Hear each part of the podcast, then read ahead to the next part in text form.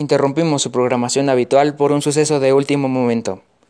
Noticia de última hora. Le damos la bienvenida a toda nuestra audiencia. Mi nombre es Ismael Cifuentes y les traigo la noticia del día. Hace pocos minutos acabamos de presenciar un milagro hecho por un señor llamado Jesús de Nazaret. Estábamos en una boda aquí en Caná de Galilea cubriendo la celebración cuando en un acontecimiento nunca antes visto los asistentes en la fiesta aseguran que se terminó el vino en la boda y Jesús convirtió unas tinajas de agua en vino. Desconocemos cómo se dio este hecho y dónde se encuentra Jesús de Nazaret. Seguiremos investigando e informando en los próximos minutos, informó Ismael Cifuentes.